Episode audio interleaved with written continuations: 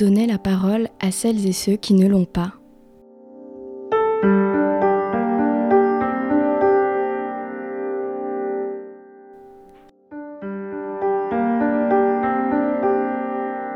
Aujourd'hui, les plateaux télé, radio regorgent de politiques, de polémistes, invités à venir débattre d'un sujet qui ne les concerne pas.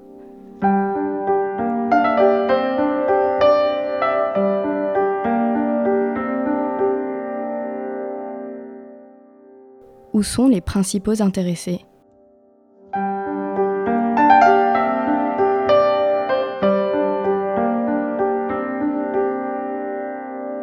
Il et elle sont au cœur du débat public et politique et pourtant, ignorés des médias, ils restent dans l'ombre. Comment affrontent-ils l'image stigmatisante que la société leur impose? Quelle est leur vérité? Je m'appelle Valentine Poignon, je suis journaliste et vous écoutez En Marge.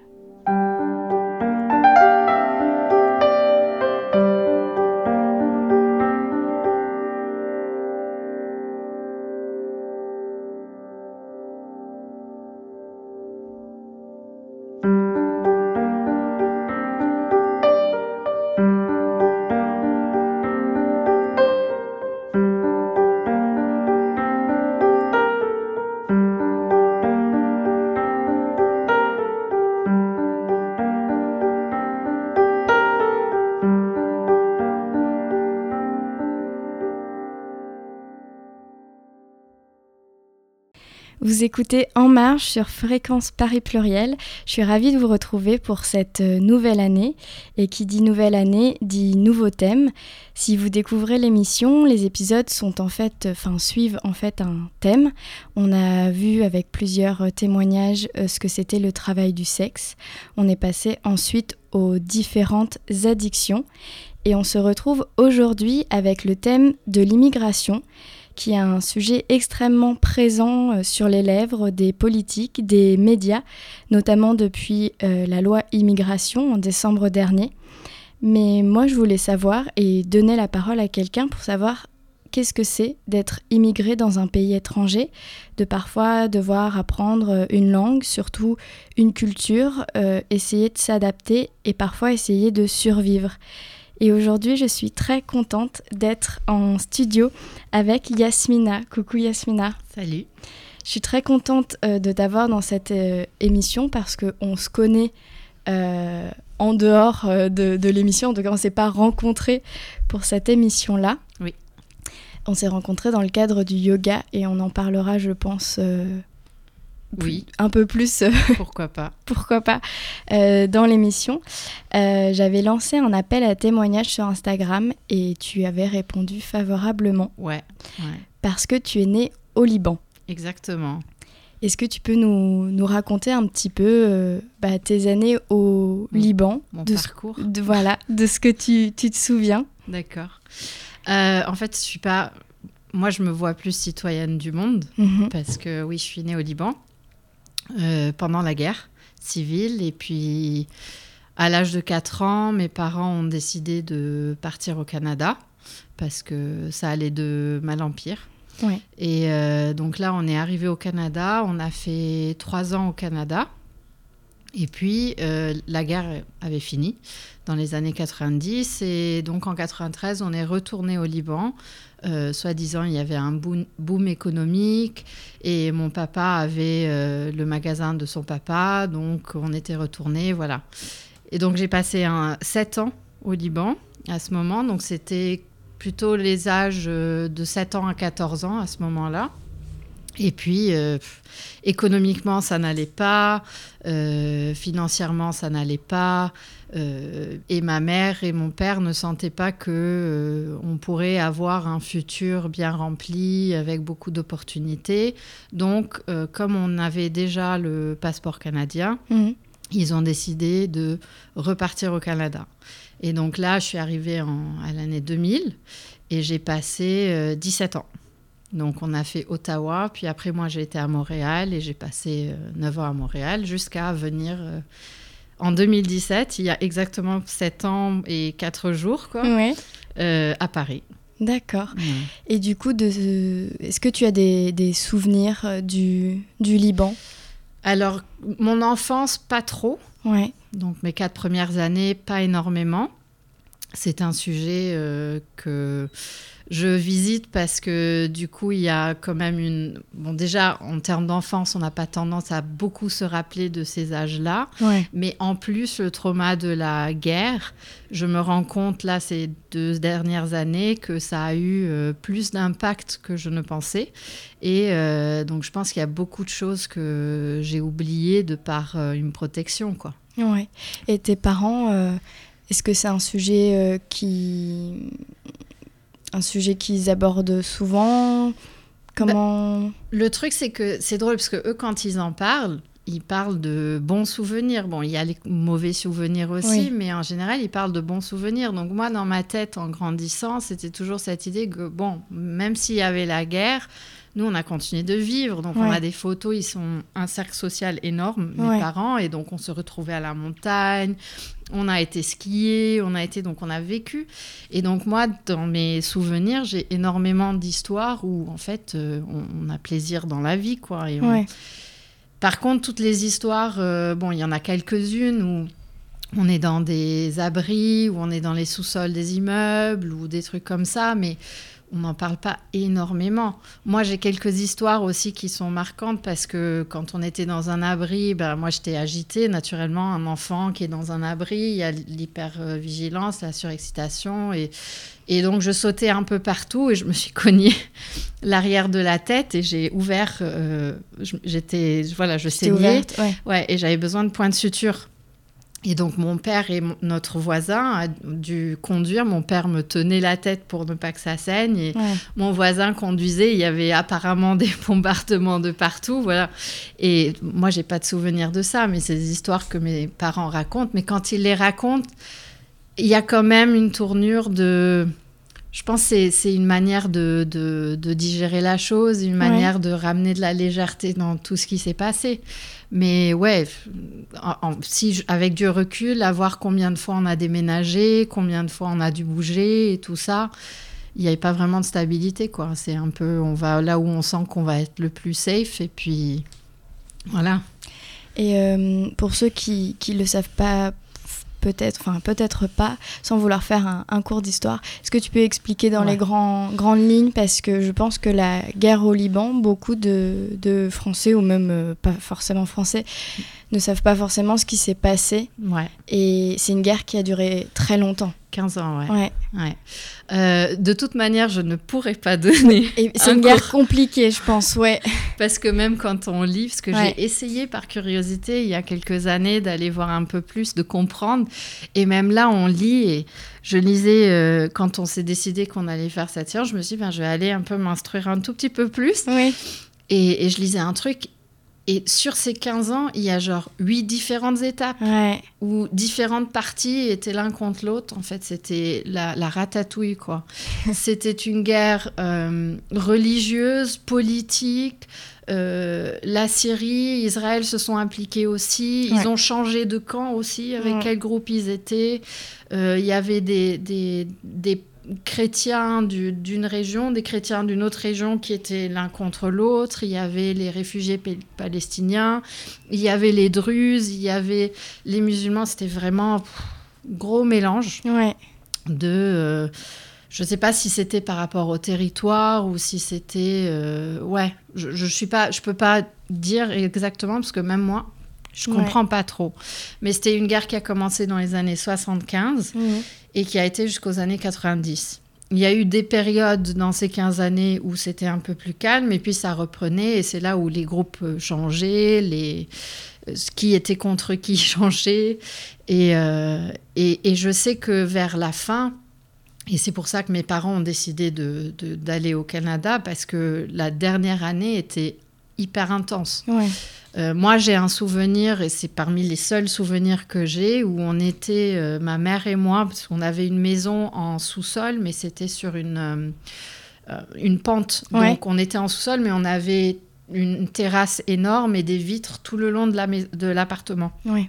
Et et il y a une balle qui, est, qui a traversé une des vitres du salon. Donc, pour nous être en sécurité. Ma mère avait posé euh, des coussins de canapé sur, euh, entre, dans notre entrée, entre un mur euh, du coup du sous-sol, donc Oui. hyper sécure, et notre salle de bain. Et on était là pour être loin des vitres, quoi, Ouais. en attendant que mon père rentre avec mon frère. Donc voilà, il y a quand même des, des histoires un peu intenses. Et c'est là où mes parents ont dit c'est fini quoi. On, part d'ici. Parce Ouais. qu'on avait l'opportunité, euh, beaucoup de pays avaient ouvert leurs portes Ouais. à ce moment-là, euh, l'Australie, la France, le Canada, voilà, pour permettre, euh, nous permettre de, de- de partir. Et euh, est-ce que tu te souviens, enfin je pense de, de tes années au, au Canada, euh, comment ça s'est passé au, au début? Est-ce que tu as des souvenirs de, de toi étant enfant Est-ce que c'était différent de ce que tu avais connu Comment tes parents, ta famille s'est adapté Ouais.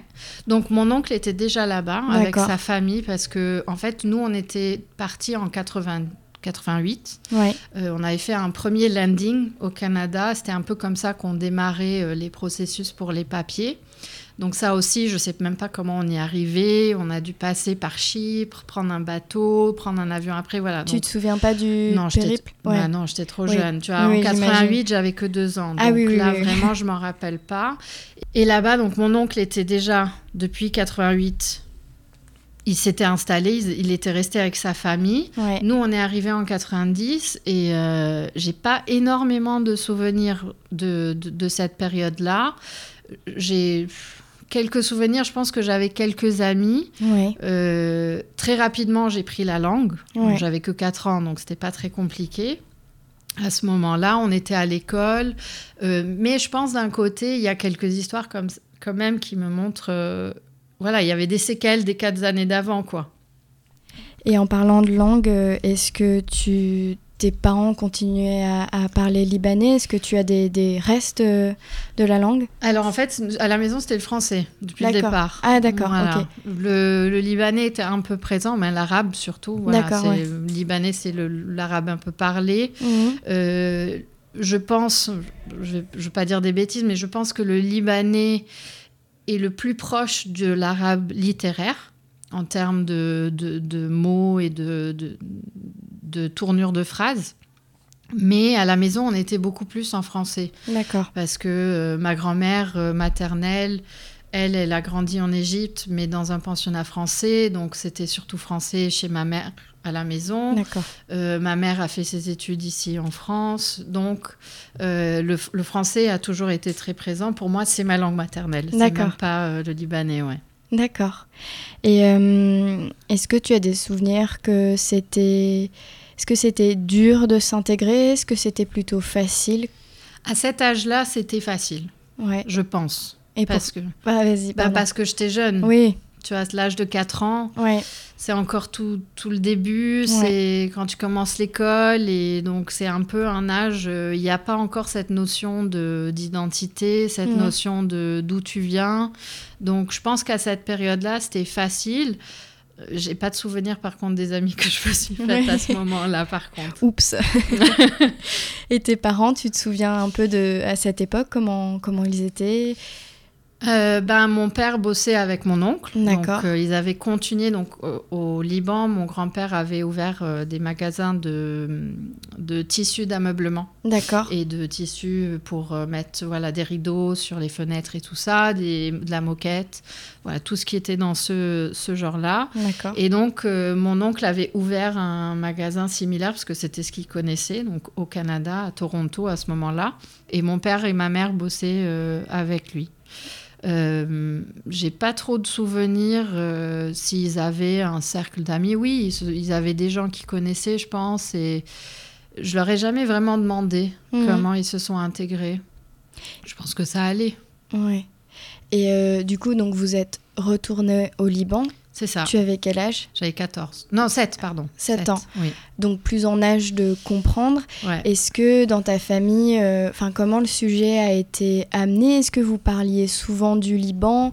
Comment ce retour euh, là-bas a été présenté? Est-ce que Ouais, ben, euh, je- j'ai pas été trop impliquée dans les discussions. Ma Oui, compréhension, c'est qu'il y a le magasin de mon grand-père ouais, et quelqu'un doit s'en occuper. D'accord. Voilà, j'ai pas plus de contexte là-dessus. Ouais. Donc on est retourné et soi-disant parce que là, en fait, nous on est parti du Liban en genre juin 90 Oui.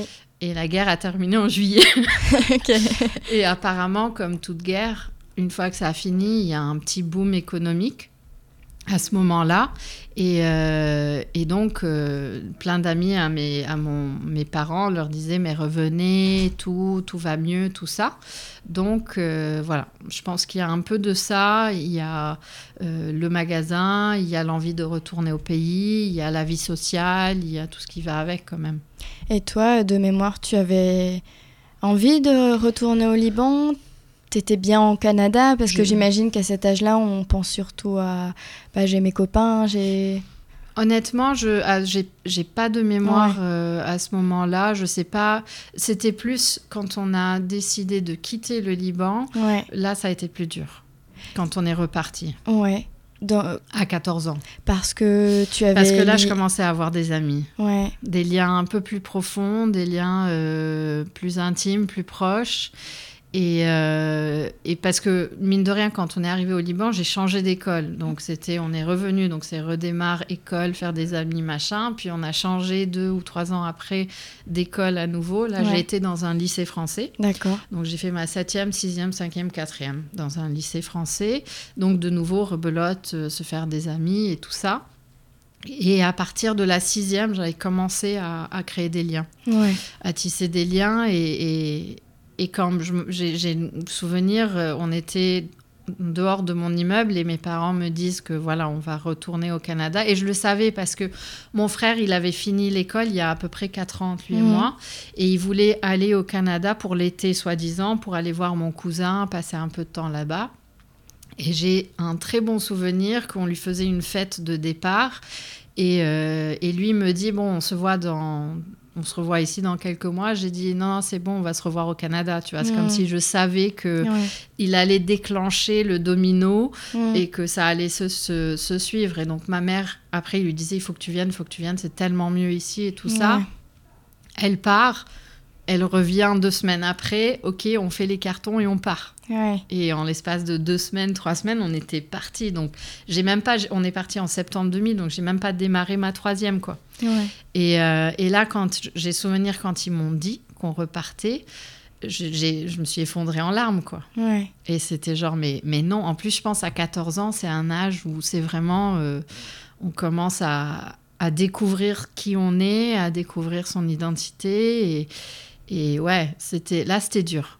Là, c'était dur. Et en plus, j'avais complètement oublié l'anglais. C'était Ouais. comme si, à chaque étape, c'était bam, tout partait. Ouais. Et donc on retourne au Liban, là c'était français, mon français était entièrement revenu, parce que quand j'étais à Toronto, le français était quasi plus là. Ouais. Et puis on repart au, Fran- au Liban, français est là, l'anglais repart.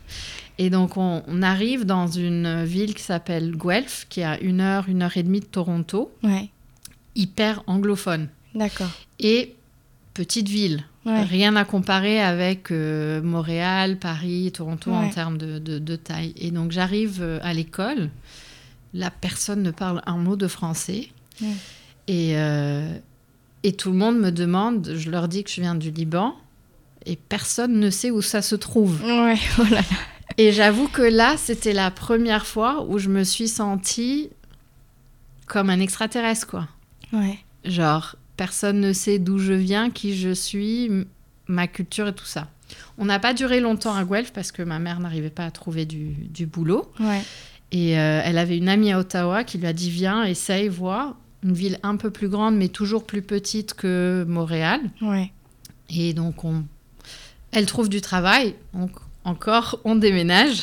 Et ça, c'est quoi? Un mois après être arrivée. Ok. Donc il y a eu beaucoup de, de changements et, j'arrive maintenant à me rendre compte de l'impact que ça avait. Sur le moment, j'étais un peu dans un, une résilience de ok, allez, on continue, on y va. Voilà, on reste dans la positivité, on reste dans tout va bien. Voilà, j'étais aussi énormément dans je noyais mes émotions, je gardais tout à l'intérieur, j'exprimais pas parce que je ne voulais absolument ne pas être un fardeau pour, euh, pour, mes parents. Voilà, à ce moment, mon père n'était même pas avec nous, c'était que ma mère. Mon père était encore au Liban à finaliser un peu euh, tous les papiers, fermer le magasin, voilà, tout ça, la maison et tout. Et donc, rebelote, on part à Ottawa. Il y a un tout petit peu plus de français, du coup, mais pareil, les élèves, vraiment pas de français. Et là, à ce moment, mon anglais, il était plus là. Et, euh, et, donc, j'avais beaucoup de mal à m'exprimer. Beaucoup de mal à avoir des conversations. Et comme tu me connais, or, j'aime bien quand même discuter, j'aime bien avoir des conversations et pouvoir m'exprimer. Et là, c'était très difficile. Et j'ai j'ai retrouvé l'anglais petit à petit grâce aux séries, grâce à la télé. Euh, qu'on mettait en anglais avec des sous-titres en anglais. Et ça a dû réactiver euh, le langage que j'avais là quand j'étais jeune. Et puis c'est revenu d'un coup. Et même en termes, euh, dans mes cours d'anglais, ma moyenne, la première année était à. Là-bas, c'est en pourcentage. Donc c'était à genre 54%. L'année d'après, 65%. L'année d'après, 75%. Donc ça n'a fait que améliorer. Mais pareil, là aussi, aucune idée, euh, ou très peu savaient où était le Liban, euh, très peu ne comprenaient euh, qui j'étais, ma culture, mon identité. Voilà, c'est que maintenant que c'est de plus en plus répandu, surtout grâce à la nourriture, quoi. Ouais. et, et est-ce que tu te souviens que l'incompréhension de, de, tes camarades à l'époque, ça se manifestait plus par ils, comment dire, ils étaient réticents, ils se posaient des questions ou ils s'intéressaient pas trop. C'était plus ils s'intéressaient pas trop. Et moi, ce que j'avais ressenti à ce moment-là, c'est énormément de... C'était très superficiel dans les liens. C'était euh, au tout début... Euh, une curiosité, un intérêt intense, genre euh, je suis ta meilleure amie tout de suite et puis la semaine d'après on se parle même pas. Ouais. Voilà, donc c'était euh, c'était assez difficile, mais j'avoue quand même cette période, tous ces changements et tout ça, ça a mis en moi cette euh, capacité d'être un peu comme un caméléon et, euh, et de m'habituer à tous les environnements dans lesquels je suis et savoir m'adapter en termes de ok quel thème de discussion, comment être avec ces gens, voilà. Donc ça m'a donné cette capacité qui, je pense, m'aide énormément de nos jours dans, dans mon métier. Est-ce que euh, des fois les, les, personnes issues de l'immigration racontent qu'il euh, y a vraiment une pas comme une double vie, mais vraiment une différence entre ce qui se passe euh, dans le foyer, où, où on va parler parfois du pays d'origine, on va parler de la famille qui est encore là-bas, etc., ou des traditions, de la culture, euh, etc., et le, bah, l'école, ou la vie de tous les jours, la vie extérieure, où bah, le Liban, on ne sait pas où c'est, donc on va pas forcément en parler, on ne nous pose pas des questions sur, euh, sur notre enfance, sur, sur ce qui se passe, etc. Est-ce que c'est ce que, quelque chose que tu as ressenti, qui avait de, tranches euh, euh, Ouais, peut-être un tout petit peu. Mais je pense que ma famille en tant que telle, on n'a jamais été purement quelque chose. On n'a jamais pu s'identifier purement à quelque chose. Euh, même au Liban, on n'a pas des valeurs ou des manières de vivre très similaires aux typiques libanais. Au Canada, on n'a pas des valeurs, des manières de vivre très similaires aux Canadiens. Donc on a toujours été un peu... Euh, Dans le melting pot, comme disent les Américains. Voilà, exactement. Et c'est pour ça, d'un côté, je dis je suis citoyenne du monde parce que je ne peux pas m'identifier avec une seule culture. J'ai vraiment ce mélange. Et, c'est surtout grâce à mes parents que cette résilience, cette capacité à s'adapter et tout, elle était là. Et, donc, elle m'a aidé, pareil, à la voir et à pouvoir avancer. Bon, ça a fait un résultat que j'ai énormément stocké à l'intérieur. C'est en train de se déverser ces dernières années parce que j'ai ouvert la porte. Mais quand même, euh, je trouve que ça m'a donné une, une force, ou ça m'a connecté à une force à l'intérieur de moi qui m'a permis que quand je raconte, tu vois, ces histoires ou quand je mets en relief toutes ces histoires, en fait, je me dis, ouais, en fait, il y avait pas mal de choses. Et pour moi, c'est bof, ça va, c'était la vie, quoi. Oui, et même euh, petite anecdote, quand on s'est eu au téléphone pour euh, bah, euh, préparer l'émission, tu m'as dit mais j'ai pas grand chose à raconter. bon là on est déjà quasiment à la moitié de l'émission Ah ouais. et on n'a même pas parlé de la suite, donc je pense qu'il y a quand même beaucoup Ouais, de choses. Il y a de la substance. Mais voilà, donc en termes de... Est-ce que c'était différent entre à la maison puis à l'extérieur? Mes parents n'ont jamais... Bon, ils adorent le pays, Ouais. ils ont beaucoup de liens au pays, mais ils n'ont jamais non plus été... euh, il faut s'accrocher aux Ouais. valeurs parce que même eux n'étaient pas 100% dans les valeurs euh, Ouais. typiques libanaises. Donc on a toujours eu un peu un, un mélange et je pense que c'est du fait que ma mère, tu vois, elle a été à Paris quand elle avait 18 ans pour faire ses études. Ils, ils ont eux aussi un peu voyagé.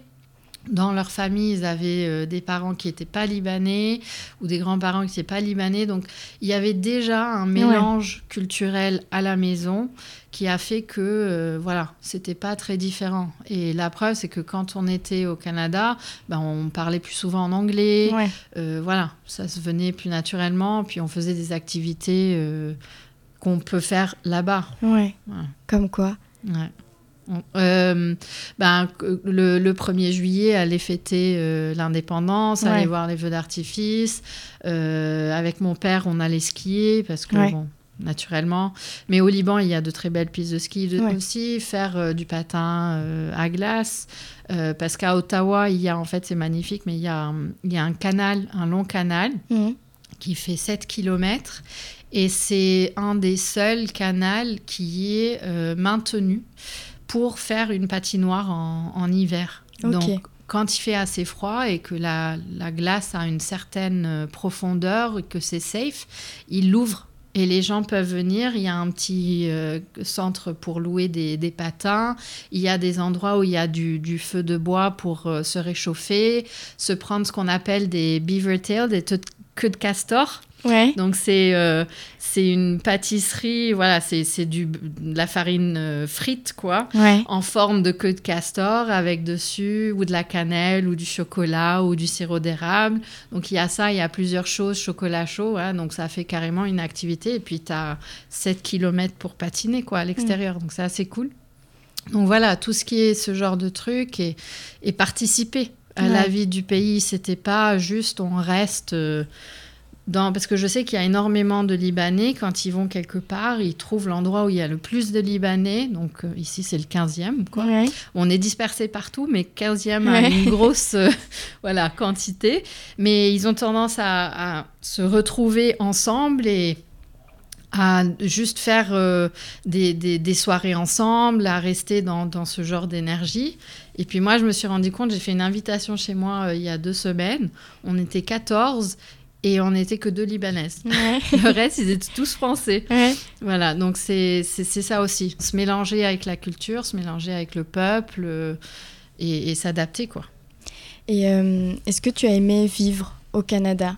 Oui, Oui. oui, oui, c'est un super pays. Et là, il y a énormément d'opportunités de faire euh, vraiment ce que tu as envie de faire. Ouais. Il y a de quoi, c'est un peu comme la France, il y a beaucoup d'aides financières, il y a beaucoup de programmes, beaucoup d'ouverture pour, tous les- pour tout le monde, quoi. Et justement, la France, donc tu es resté combien de temps la deuxième fois au Canada? Euh, 17 ans, Et du coup, direct après, vous êtes allé en France? Je suis. Tu es allé en France. ouais. Euh, pourquoi? Tu avais une opportunité tu... Non, j'ai suivi, euh, j'ai suivi mon cœur, on va Mm, dire. D'accord. Mais euh, avec ma, ma c'est une cousine lointaine. D'accord. Mais au Liban, la famille, c'est la famille, même Ouais. si on est à 5 degrés de D'accord. différence. Trop bien. voilà, donc c'est une cousine du troisième degré, quoi. Donc c'est pas si lointain que ça, Ouais. mais elle était en transition, elle habitait pas au Canada à ce moment, et euh, son copain, il est français, il habite à Paris. Et euh, à ce moment-là, elle devait passer par Montréal pour faire ses papiers, euh, sa demande de visa, pour pouvoir venir être avec lui à Paris D'accord. en transition, comme elle habitait plus elle à Montréal et elle devait faire sa demande de Montréal, elle m'a demandé si elle pouvait rester chez moi parce que moi j'avais un appart avec deux chambres. Euh, donc je lui ai dit oui bien sûr. Elle m'avait dit ça allait prendre deux semaines donc pas de souci. Donc elle est venue et ben on est devenus super proches. Ouais. Et les deux semaines en fait c'était deux mois. Donc on est devenus super proches. Et c'est quand elle est partie que j'ai eu un vide à Ouais. l'intérieur et j'ai eu une sensation de waouh, est-ce que je suis vraiment contente là où je suis? Ouais. Parce que je pense on vit euh, dans la société avec ce- cette idée de euh, on a une checklist Ouais. de ce qu'on a besoin d'accomplir Ouais. pour être content, pour être heureux et avoir une bonne vie. Et donc, surtout en Amérique du Nord, c'est très, il faut travailler, travailler, travailler, faire de l'argent pour toujours avoir plus grand, une plus grande voiture, une plus grande maison, voilà, faire plus, euh, plus, Mm. plus, plus, tout le temps plus. C'est euh, une culture de surconsommation euh, qui est en train de commencer à venir ici, mais c'est vraiment à deux niveaux complètement différents. Et, euh, et donc, euh, je ne sais plus dans quel train j'étais. Et donc, ta cousine est partie euh, Voilà. vivre à- en France. Exactement. Et donc là, je me suis posé la question est-ce que tu es vraiment contente? Parce que oui, j'avais le bon job. Mhm. J'étais développeuse de- de logiciels. J'avais un super poste. J'étais très bien payée. J'avais un appartement. Ouais. J'avais acheté. Et j'avais à ce moment-là, euh, quel âge j'avais? J'avais 27 ans, quoi. Ouais. Donc j'étais assez jeune encore. Et en fait, mon premier appart, j'avais, c'était en 2009, donc j'avais même pas 23 ans quand j'ai acheté mon premier appart. Ouais. Donc ça, j'avais, euh, j'avais la capacité de voyager. Donc, est-ce que j'étais contente? Et superficielle, sans me poser trop la question et d'être dans cette, euh, ce qui est venu de tout mon parcours avant, d'être dans cette positivité constante. Mm. Ben moi, je disais, ouais, je vais très bien, j'ai une super vie, cool, voilà, et tout. Et puis là, elle part, et bam, c'est genre la gifle à la figure. Est-ce que tu es vraiment contente? Mm. Et je pense que c'était la première fois que je me posais la question. Et c'était la première fois que je me demandais, ben, qu'est-ce que je veux faire? Parce qu'en fait, tout mon parcours, j'ai toujours pris le chemin que je pensais était le plus responsable Mm. que je pensais était le, le plus juste par rapport à ce que j'avais. Genre, même l'université, j'ai choisi les maths Mm. bah, parce que j'étais bonne en maths. Ouais. Mais j'ai pas choisi parce que j'aimais les maths ou parce Ouais. que j'étais passionnée. Non, j'ai choisi les maths parce que j'étais bonne en maths. Ouais.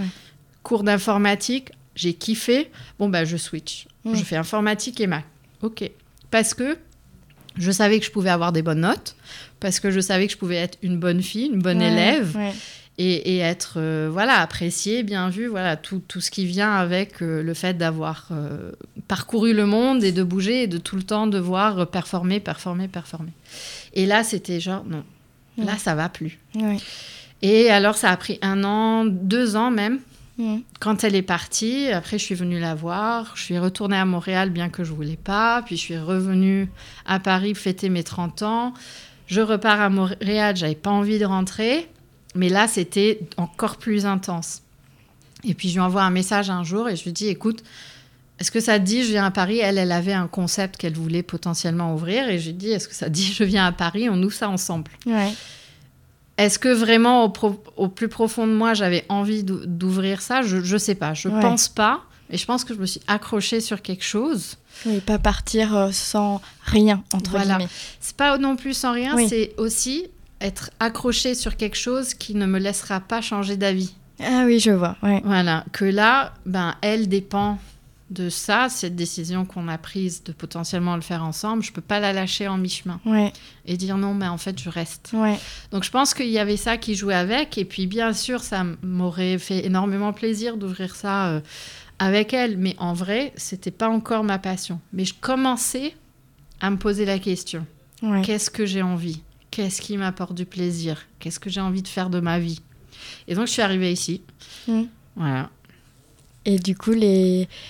j'imagine que l'adaptation ici, pour toi, qui a déménagé souvent, etc., a dû être... euh, Facile. ouais. Facile. Tu es arrivé du coup après tes 30 ans, c'est ça ouais. Et vous l'avez ouvert alors ce, concept? Non, on a commencé, on a fait les recherches, euh, on a fait, euh, on, on a construit le business plan, on a commencé à regarder des concepts qui étaient similaires. On a été à la banque pour voir comment on pouvait, mais en fait, nous deux étant canadiennes, pff, Ouais. ils n'étaient pas prêts à nous donner de l'argent si on en avait besoin, donc ça, c'était pas très cool. Et, euh, et donc voilà, donc on a bien avancé dans le sujet. Mais puis eux, de leur côté, donc euh, ma, ma meilleure amie quoi, et, et son, et son mec, à ce moment-là, eux n'étaient plus certains de vouloir rester à Paris. Il y avait possiblement une, une, hésitation de euh, est-ce qu'on quitterait Paris? Donc, ma meilleure amie et moi, on s'est dit bah, est-ce que on mettrait pas ça en pause de voir où est-ce qu'on est, où est-ce qu'on sera, et si c'est encore une possibilité, le, faire. Et euh, bon, là maintenant, elle est au Liban, elle habite plus ici. Euh, et moi, je suis encore là, donc ça, c'est pas fait. Mais je pense que voilà, moi, je suis dans la croyance que tout se passe de manière juste et que ça m'a propulsée là où je suis aujourd'hui et où je suis hyper euh, satisfaite. Et, et, là, vraiment, je, je, sens que je fais la raison pourquoi je suis venue sur Terre, quoi. Ouais. Euh, au téléphone, quand on a préparé l'émission, enfin quand on a un petit peu échangé, tu me disais que tu n'avais pas eu le sentiment euh, d'avoir subi du racisme, ce qui peut être le cas euh, pour d'autres personnes qui sont issues de l'immigration. Et tu me disais que, enfin, comme tu avais la peau blanche, euh, oui la peau blanche, j'allais dire la peau bleue et les yeux blancs. Non, la, peau blanche et les yeux bleus. vert. Vert. Tu penses que ça, ça a été plus facile Ouais. Moi, d'apparence, on peut dire que je suis italienne, je suis grecque, euh, je suis française, euh, voilà. Je suis mm. pas d'apparence. Il y en a qui sont capables de dire que je suis libanaise, mais c'est très très rare. Euh, pareil dans mon langage, que ce soit en anglais ou en français, ils n'arrivent pas à déterminer d'où je viens.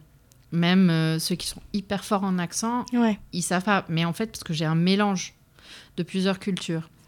Et donc d'apparence physique, ben, je suis, euh, comment on dit, Caucasian en français Quelqu'un de blanc. Caucasien. Et du coup, euh, ben, je, rentre euh, dans la foule, quoi. On ne peut pas me différencier. Donc, naturellement, il n'y a pas, dès le départ, un regard de ça, c'est quelqu'un de différent. Et de plus, je m'intègre très facilement dans la culture. J'arrive à trouver du travail, J'arrive à me mélanger avec des gens de la culture, donc il n'y a pas de, séparation, quoi. Et quand euh, tu discutes avec des gens que tu connais pas forcément, euh, si le sujet euh, de, de, tes origines arrive sur la table, en général, les gens réagissent comment? J'ai eu la chance de souvent avoir été avec des gens ouverts d'esprit et des gens qui comprennent. Hmm. Mais très souvent, quand je dis que je suis libanaise, automatiquement, ils, assument que je suis musulmane. Ah ouais? Voilà. Mais en fait, le Liban, à la base, était plus chrétien que musulman. Et ça, ça a changé que dans les dernières années, quoi, dans les dernières 20 années, où euh, ça a basculé dans l'autre sens. Mais il y a une très grosse population chrétienne libanaise. C'est surtout elle qui est, qui, euh, qui, est sortie. Qui a immigré. Qui a immigré, ouais. Et. Euh, et voilà, donc ils ont automatiquement un peu cette, cette idée-là. Et après, je leur dis, ben non, mais en fait, pour moi, ça change rien, quoi. Oui ça n'a pas d'importance. Mais je pense que c'est par rapport à euh, est-ce qu'il y a certaines fêtes que je suis, euh, voilà, qu'est-ce que ça veut dire pour moi. Mais en général, les gens que j'ai croisés ont toujours été plus ouverts et c'était plus avec un air de curiosité. De c'est quoi la culture? Oh, on adore la bouffe. C'est la première phrase que tout le monde dit, quoi. voilà. Est-ce que tu penses que euh, c'est plus facile d'immigrer dans un pays quand on vient justement de, certains pays, de certains territoires plus que d'autres bah, Je pense que ça dépend surtout sur bah, déjà l'apparence physique. Est-ce que euh, elle fait partie d'une apparence physique qui pourrait euh, se cacher un peu dans la foule mmh. et ne pas être euh, ah ben cette personne là genre pointée du doigt. Mmh.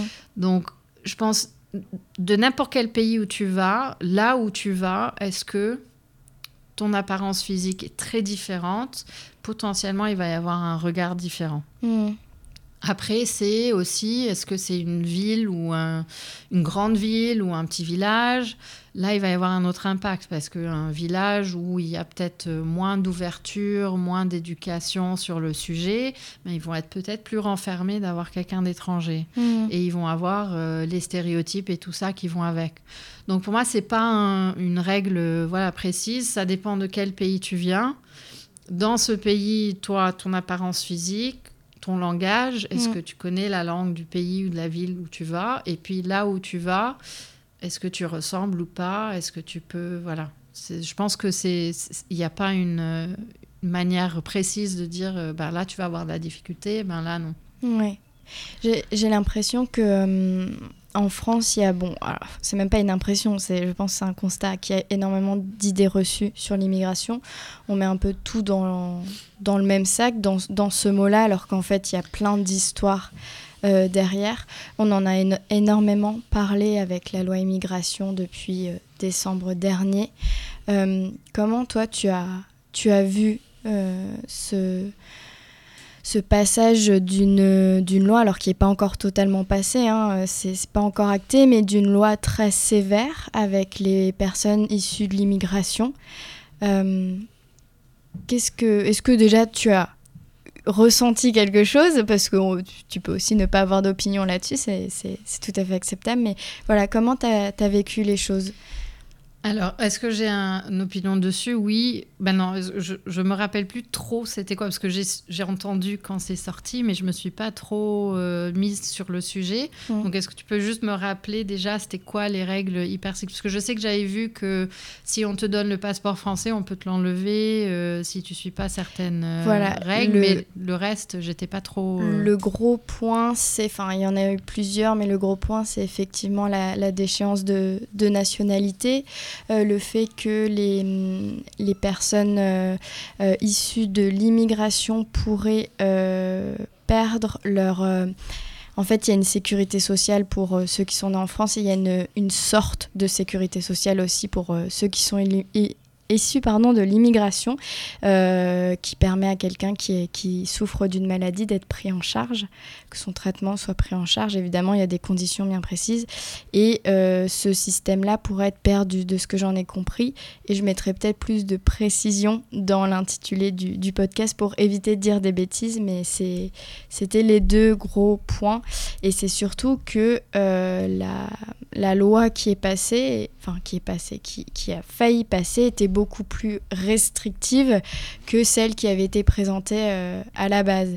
Et le Front National a même euh, applaudi cette loi. Donc ça veut dire beaucoup de, de ah. ce qu'il y avait écrit dedans.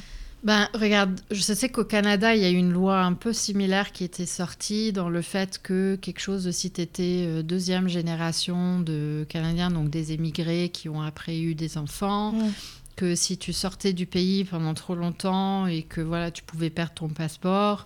Euh, pour moi, je vois ça comme une peur. C'est être accroché à sa culture, être accroché à ses valeurs et une peur que ça disparaisse et de plus savoir qui tu es. Et du coup, cette peur dit ben, qu'est-ce qu'on peut faire pour préserver ça? Mm. Plutôt que d'être ouvert à cette nouvelle culture, ce mélange qui va potentiellement créer de meilleures choses, de meilleures ouvertures. Donc, je, trouve que ça vient d'un espace de peur, mm. d'un. Euh, c'est quoi le mot quand on. d'une nostalgie, mm. de ce qu'on était, ce qu'on est, quelles sont nos valeurs, qu'est-ce qu'on aime, qui va se perdre avec ce mélange de culture. Et d'un autre côté, je pense que tout le monde sait clairement que là, avec le réchauffement climatique, avec toutes les guerres qui sont en train de se faire, il y a beaucoup de gens qui ont besoin d'aller ben, plus au nord. Parce que ça devient trop chaud. Mm. Et donc, naturellement, ben, où est-ce que ces gens vont aller? Donc, les pays se disent, il faut se protéger. Parce qu'on va avoir tout et n'importe qui qui vont mm. rentrer. Donc, je comprends d'un côté, il faut savoir qui vient. On ne peut pas juste donner la nationalité à n'importe qui sans quand même vérifier que c'est pas quelqu'un de radical qui a des, des envies euh, qui peuvent nuire vraiment euh, de manière euh, horrible à la société. Mais à côté, il y a aussi tellement de gens qui ont besoin d'aide. Et qui ont besoin de qu'on leur ouvre les portes parce qu'ils vivent dans des situations, les camps de réfugiés, mais c'est atroce en fait. Mm. L'État, euh, leur santé, et, ça n'aide pas le monde en fait. Et mm. à la fin, c'est chaque pays est hyper individuel. Même l'Union européenne, chaque pays hyper individuel. Et c'est genre, mais on est une humanité à la fin. On est, on est tous, on fait partie de ce monde. Donc, oui, j'ai un avis sur cette loi d'immigration. Je, sens que beaucoup de choses, de, beaucoup de lois, beaucoup de choses qui sont décidées viennent d'un espace de peur. Mm. Peur de perdre son identité, peur de ne pas savoir sur quoi s'accrocher. Et du coup, de cette peur, ben, on ferme les portes Mm. et on rend la vie hyper difficile pour d'autres personnes. Et pour moi, c'est plus, tu mélanges et puis tu peux avoir quelque chose de magnifique en fait. Mm. Oui, il faut des règles, oui, il faut euh, une certaine sécurité et tout pour mettre ça en place, pour s'assurer que ça soit fait dans le respect et, et que ça ne nuit pas non plus au pays et à tout le monde.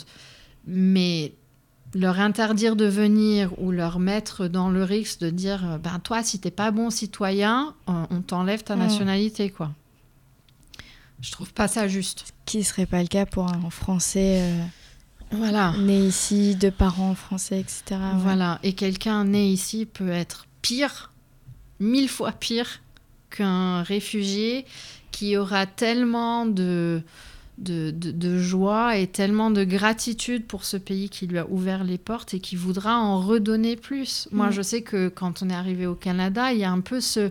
Ben, ce pays nous a accueillis, ce pays nous a mis en sécurité. Ben, on va faire de tout, on va être bon citoyen, on va travailler, on va payer nos impôts, on va participer à, cette, à, cette- à ce pays. Et, et parfois, ces gens-là, ils ont tellement plus à donner que ceux qui sont nés ici, qui prennent pour acquis euh, le, le- ce qu'ils ont, Mm. ce- ce- cette capacité, ces, ces droits, cet accès à la santé, tout ça, ils le prennent pour acquis. Ouais. ils se disent, bah, bah ça, c'est. Oui, il faut me le donner, en fait. Mm. Ben non, il n'y a aucune obligation. Il y a Ouais. des pays, tu vas, tu rien de tout ça, quoi. Donc voilà, un réfugié, je peux te le promettre, sera tellement plus reconnaissant de ce qu'il peut avoir. Ouais. Et euh, pour avoir bossé en, en association, il y a beaucoup de personnes issues de l'immigration qui bossent dans les associations ou même en santé, etc. Des, des secteurs qui sont quand même en, en crise. Et sans ces personnes-là, je sais même pas si ça pourrait tenir. Déjà que c'est compliqué que ça tienne, mais euh, C'est ça, parce que souvent, les gens qui ont reçu de l'aide ont envie ouais, d'en redonner et ont envie d'aider les gens qui ont été dans leur situation parce que c'est de par leur expérience, ils se disent en fait si je peux aider quelqu'un à avoir un parcours plus facile que le mien, Mm. ben je vais le faire. C'est sûr pas tout le monde le fera mais Oui. quand même. Et justement, euh, en parlant de de- d'aide, de donner, euh, dans, ton, dans ton parcours depuis que tu es, tu es en France, tu as fait un gros virage parce que on, on part quand même des mathématiques jusqu'au yoga. Et aux soins et, Et massages so- énergétiques. Exactement. Ouais. Euh, comment c'est comment Comment c'est c'est venu, venu à toi? Alors j'avais commencé le yoga déjà en 2012 à Montréal. Ouais. D'abord euh, en pratique physique comme je pense beaucoup de gens Ouais. trouvent le yoga. Mhm. Des périodes où j'ai fait beaucoup, d'autres périodes où j'en ai pas fait du tout. Et puis juste avant de partir, quand je décidais de venir à Paris, il y avait un studio que j'aime bien, avec des profs que j'aime bien, qui offrait un, deux semaines illimitées à un prix euh, hallucinant. Ouais. Et je me suis dit, allez, je vais le prendre et je vais vraiment profiter. J'ai quasiment été tous les jours. Puis il me restait un mois avant de partir, de partir de Montréal. Et là, je me suis dit, ben, je vais prendre un mois intensif. Mhm. Comme ça, je l'aurai tellement dans mon corps que quand j'arriverai à Paris, bah, j'aurai envie de continuer parce que j'avais peur que du coup je vienne ici puis j'ai plus envie de faire quoi que ce soit et physiquement je n'aurai pas de, de, de- de sport ou de trucs qui m'intéressent. Et donc j'arrive à Paris et je continue un peu le yoga. À ce moment, quand je suis arrivée en 2017, ça commençait Ouais. à être euh, plus disponible. Il n'y Mhm. avait pas beaucoup de studios et beaucoup des studios étaient très très chers encore, plus chers que maintenant. Ah oui, c'est possible. Ouais, c'est possible. Et, euh, et donc, il n'y avait pas beaucoup de choix et puis pas trop de profs. Et moi, j'étais habituée surtout à pratiquer le yoga en anglais. Là, Ouais. c'était surtout en français. Voilà. Et le style n'était pas le même qu'à Montréal. Voilà. C'était un autre niveau carrément. D'accord. Mais j'ai quand même continué. Puis, quand le, le concept que je voulais ouvrir avec ma meilleure amie s'est mis de côté, bah, moi, j'avais très envie de faire un teacher training de yoga. Et ma meilleure amie et moi, on avait envie de faire du bénévolat. On s'était dit, avant d'ouvrir notre truc, on Mhm. va quelque part, on se fait un voyage ensemble, on fait du bénévolat quelque part. Et puis, parce qu'on s'est dit, une fois qu'on ouvre, on n'aura pas vraiment le temps de prendre des vacances euh, ensemble. Ouais. Donc là, ça s'est mis de côté. Je dis, bah, ça dit qu'on le fasse quand même. Mhm. Et euh, j'ai dit, comme ça, moi, après, je continue, je fais du yoga. Mhm. Donc, on a été deux semaines au Cambodge. Et moi, j'ai continué avec un mois intensif en Thaïlande, euh, où j'ai fait ma première formation de yoga.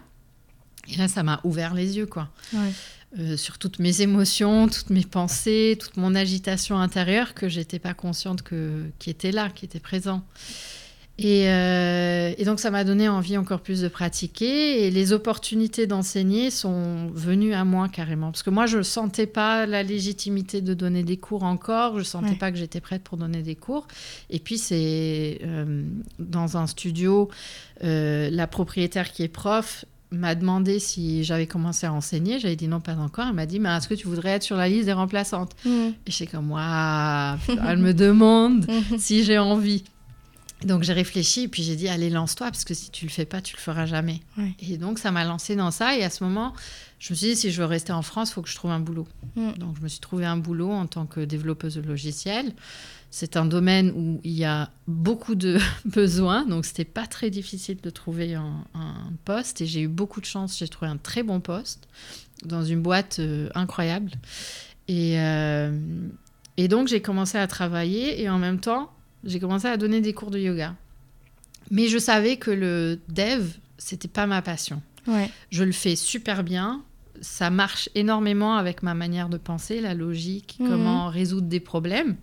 Mais je savais que c'était pas ma passion. Je passais pas mes soirées à aller lire les dernières technologies et quoi utiliser, quoi faire. Mais je savais pas qu'est-ce qui allait être la chose qui me ferait sortir. Ouais. Et puis j'ai fait une formation de massage, j'ai adoré. Puis toujours, j'ai été très manuelle. Et, et, donc là, c'était une évidence. Voilà, le massage, ça m'est venu très naturellement. Mais encore, c'était un massage purement intuitif, mais purement technique. Et, euh, et donc, c'était pas ça encore. Et le yoga non plus, c'était pas ce qui allait me faire partir parce que j'avais pas envie d'avoir 15, 16 cours la semaine à courir à droite à gauche avec des horaires fixes. Voilà. Et puis je tombe sur cette formation euh, il y a deux ans en massage énergétique avec Bastien Esteban, personne incroyable. Et là, je fais ces trois jours de formation, mais j'ai cette conviction à l'intérieur, même là en te le disant, j'ai des frissons et je sors de cette formation avec un énorme sourire, genre j'allais presque me faire mal aux joues tellement ce sourire était large. Et, et je le savais à l'intérieur, c'était genre, mais c'est ça, c'est mm. ça que je veux faire. Et c'est là où je me suis dit, OK, je suis prête à demander euh, de partir du travail. Et donc, j'ai donné du temps quand même parce que je suis pas du genre à juste euh, prendre mes valises et partir euh, d'un boulot. Je leur ai donné six mois quand même de, de préavis. Et ça m'a permis, moi aussi, de mon côté, de, de lancer mon activité, quoi. Oui. Et donc aujourd'hui, tu donnes ces massages-là chez toi et nouvellement dans une pièce. J'ai vu. Exactement, voilà. je suis. Exactement. Oui, je donne. Euh, donc c'est des massages énergétiques et des soins énergétiques que je donne à domicile euh, en semaine et les mardis depuis le mardi qui vient de passer là, euh, à la, dans une boutique qui s'appelle la Scénographe qui a un cabinet de soins, une salle euh, dans leur boutique euh, où je serai tous les mardis pour les deux prochains mois. Et puis on verra euh, par la suite ce qui va se passer. Et en parallèle, tu donnes régulièrement des, des, cours, de, yoga. Ouais. Donc en ce moment, je donne les dimanches deux cours de yoga, un de vinyasa, voilà, et un autre de yin restauratif les dimanches après-midi. Eh ben, en tout cas, c'est un beau parcours. C'est passé très vite cette émission avec toi, mais parce que c'était très très intéressant. Euh, tu as choisi une musique pour euh, finir l'émission. Euh, je te laisse la présenter, si tu t'en souviens. oui, oui. oui. Bah, heureusement, j'ai été la vérifier aujourd'hui parce que c'est vrai que j'en ai beaucoup que j'aime. Mais c'est une chanson de Nick Euh, que je suis, que j'écoute depuis assez longtemps déjà. Et cette euh, chanson s'appelle Fever to the Form. Et euh, je pense que ça va avec. J'ai jamais vraiment fait hyper attention aux paroles, mais si je me rappelle bien, c'est c'est se conformer ou pas se conformer, c'est trouver son, son, identité, qui tu es. J'espère que je dis pas des bêtises, mais je pense que c'est dans ces tournures-là et j'adore sa musique il a toujours, je sais pas, à chaque fois que j'écoute ses chansons, euh, je me sens bien. Eh ben, j'espère que vous vous sentirez aussi bien que Yasmina en l'écoutant. Je te remercie du fond du cœur d'être venue. Merci à toi, Valentine.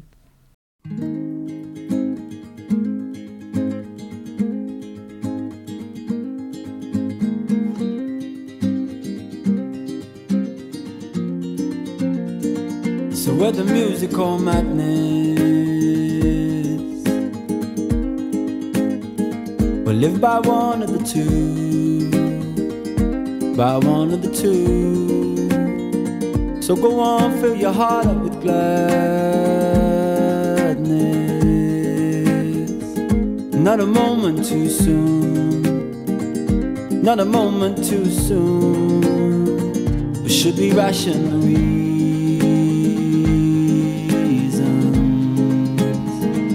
Choose a child to ignore. This I've never been sure. So I will follow the feeling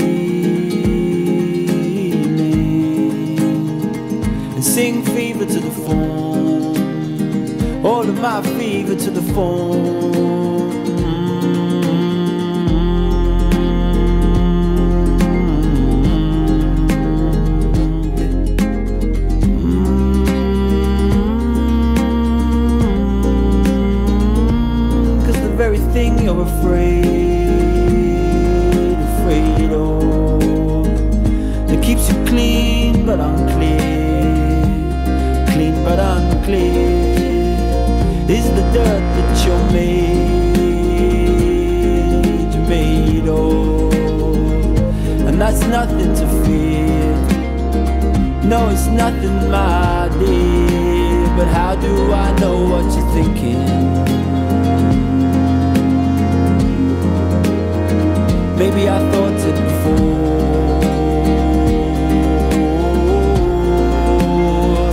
Maybe that's why I'm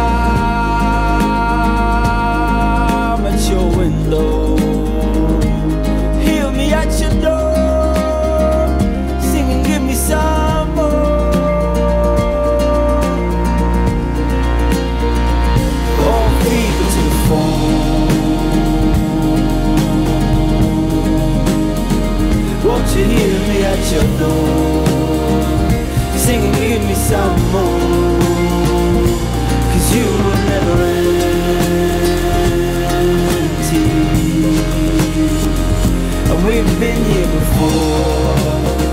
Yes, we've been here before, and that was always plenty.